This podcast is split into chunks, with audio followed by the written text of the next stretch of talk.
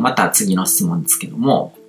えっ、ー、と、以前生きてる中でカルマがまたカルマを作ってると聞いたことがあります。里井さんはね、えっ、ー、と、前にカルマの燃焼が起こったとおっしゃっていましたが、今現在はカルマがあると思いますか？っていうことなんですけども、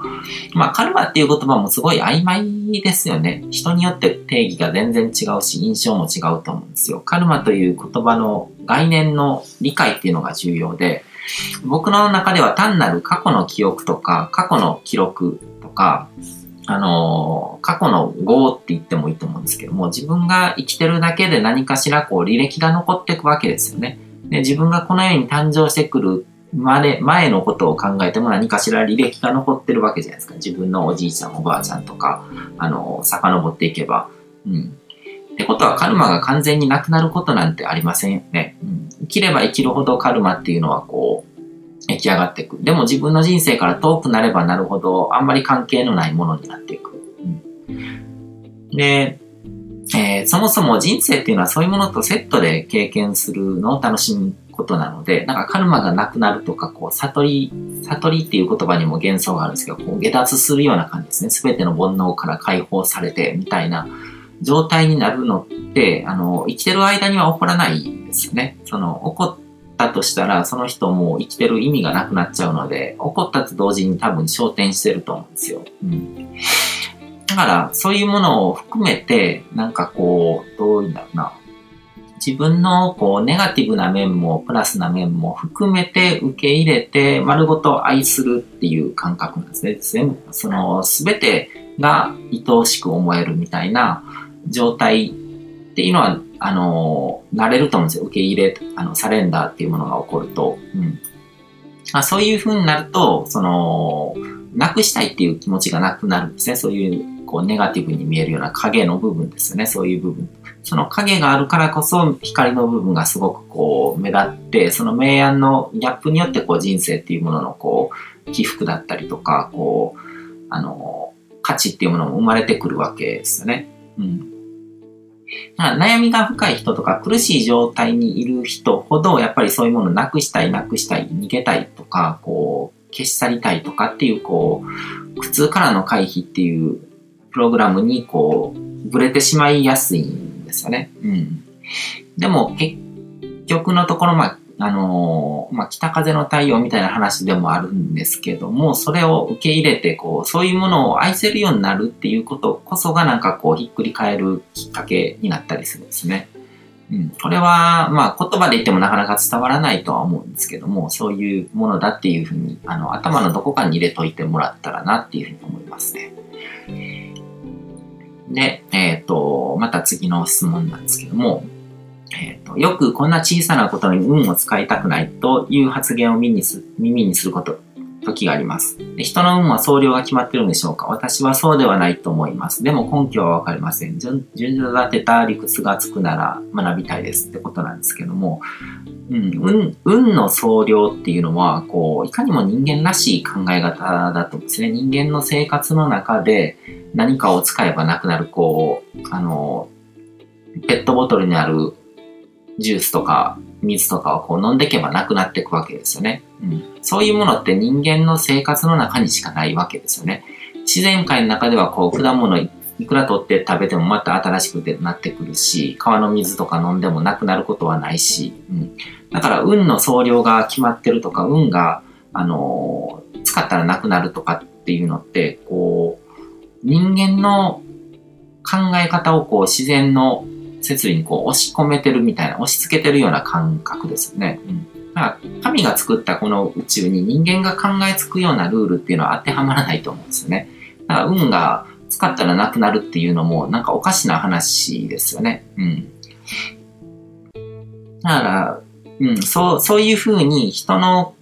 こう、人間らしい考え方を当てはめた方が理解しやすいから、そういう考え方に捕まってしまうっていうところもあるんだと思いますね。うん。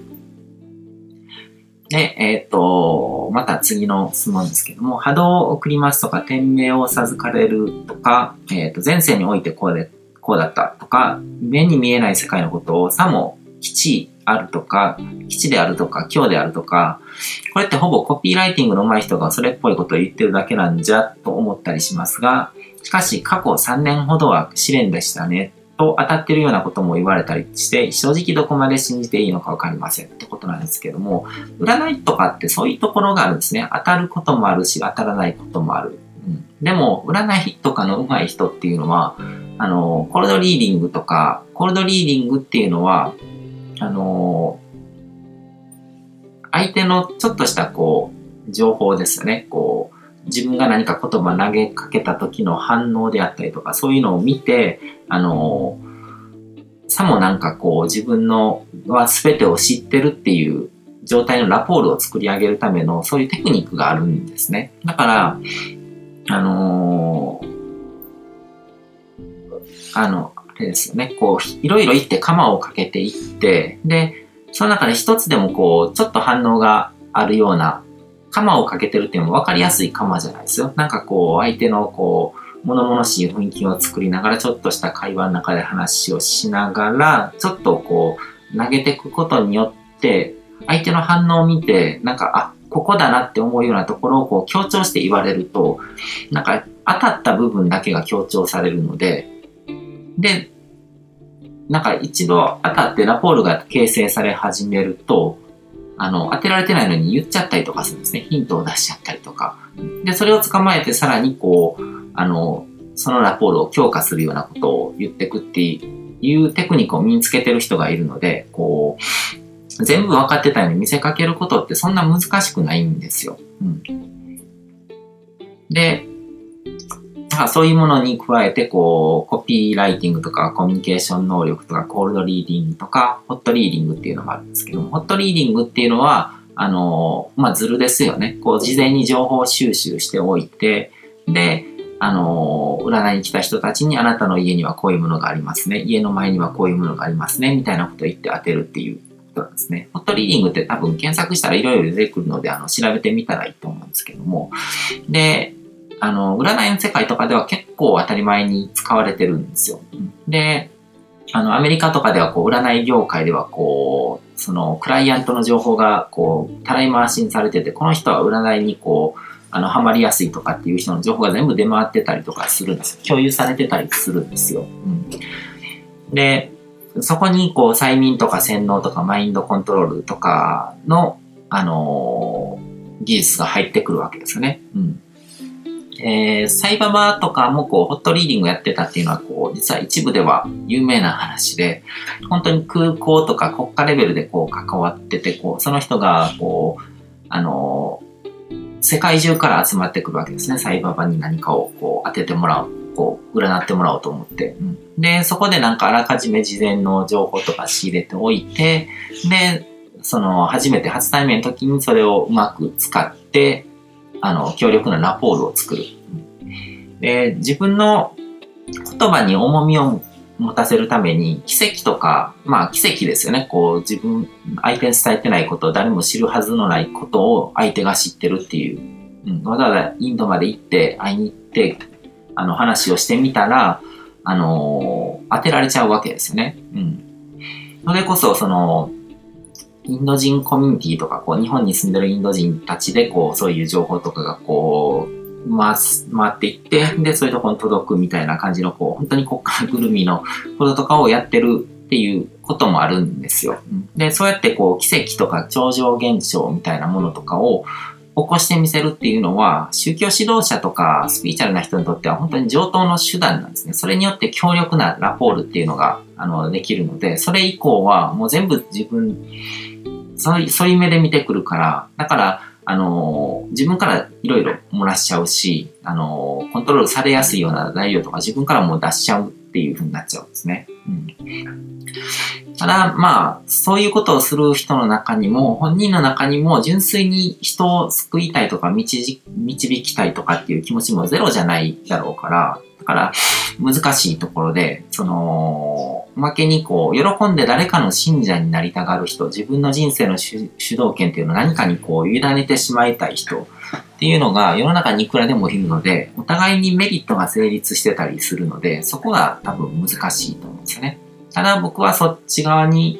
そっち側の世界で生きたくないので自分の信念体験の中にはそういうものは、あの、基本的に何か種がある。うん、インチキだとまでは言わないけども、あの、魔法ではなくてマジックですね。うん。マジック同じか。あ手品ですね、手品。うん。そういうふうに思ってるんで、うん。あそこの信念体系を自分でデザインするのってすごく大事だとは思いますね。で、えっ、と、また次の質問ですけども、先生術や素質論などで生年月日からアーキタイプを調べられると思うんですが、そもそもなぜ生年月日でアーキタイプが決まるのかがとても不思議です。とはいえ、自分がその結果に結構当てはまっているとも感じているので、関連性はあるのだろうと感じてはいるのですが、生まれてくる時にはすでに性格や運命などを選んできてるのでしょうか？っていうことなんですけども、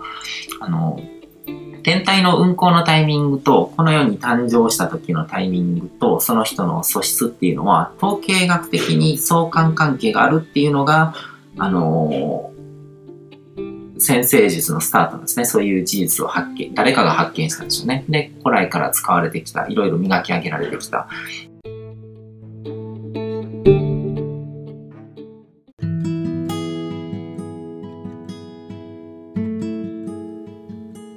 回も最後まで聞いていただいてどうもありがとうございます。チャンネルの説明ページの方に僕が提供している悟り式コーチングの最初の2ヶ月分を無料で受講できる案内があります。